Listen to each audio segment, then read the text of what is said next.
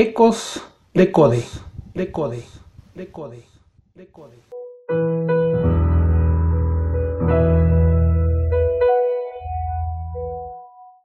La depresión, una manera de comer compulsiva y una baja autoestima son algunas de las secuelas que me dejó el alcoholismo de mi padre.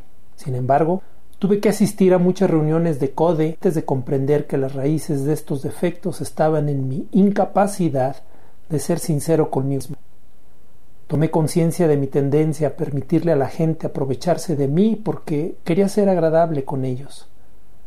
Sin embargo, a menudo me sentía deprimido cuando hacía algo que se esperaba de mí y que iba en contra de mis metas o valores. Cuando defendía mis derechos me sentía culpable. Mi vida era como caminar en la cuerda floja. Code me ayudó a descubrir mis derechos como persona.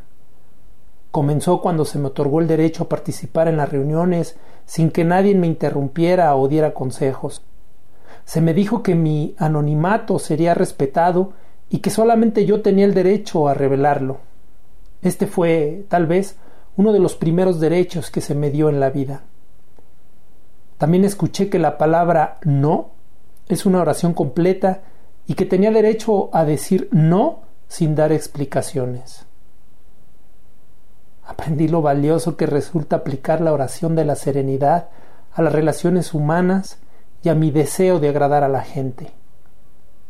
Si nada de lo que digo o hago puede hacer que la gente me quiera, entonces puedo hacer lo que más me convenga, siempre y cuando no hiera a nadie. Por último, mediante las labores de servicio, aprendí a fijar metas realistas y a lograrlas poco a poco. Aprendí que el éxito no es importante.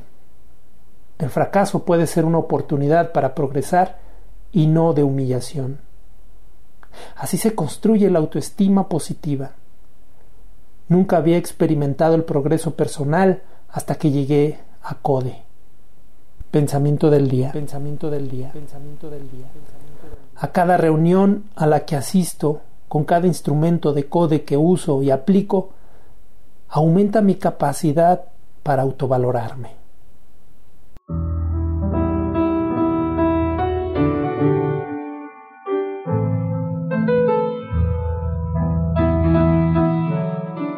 Ecos de Code, de Code, de Code.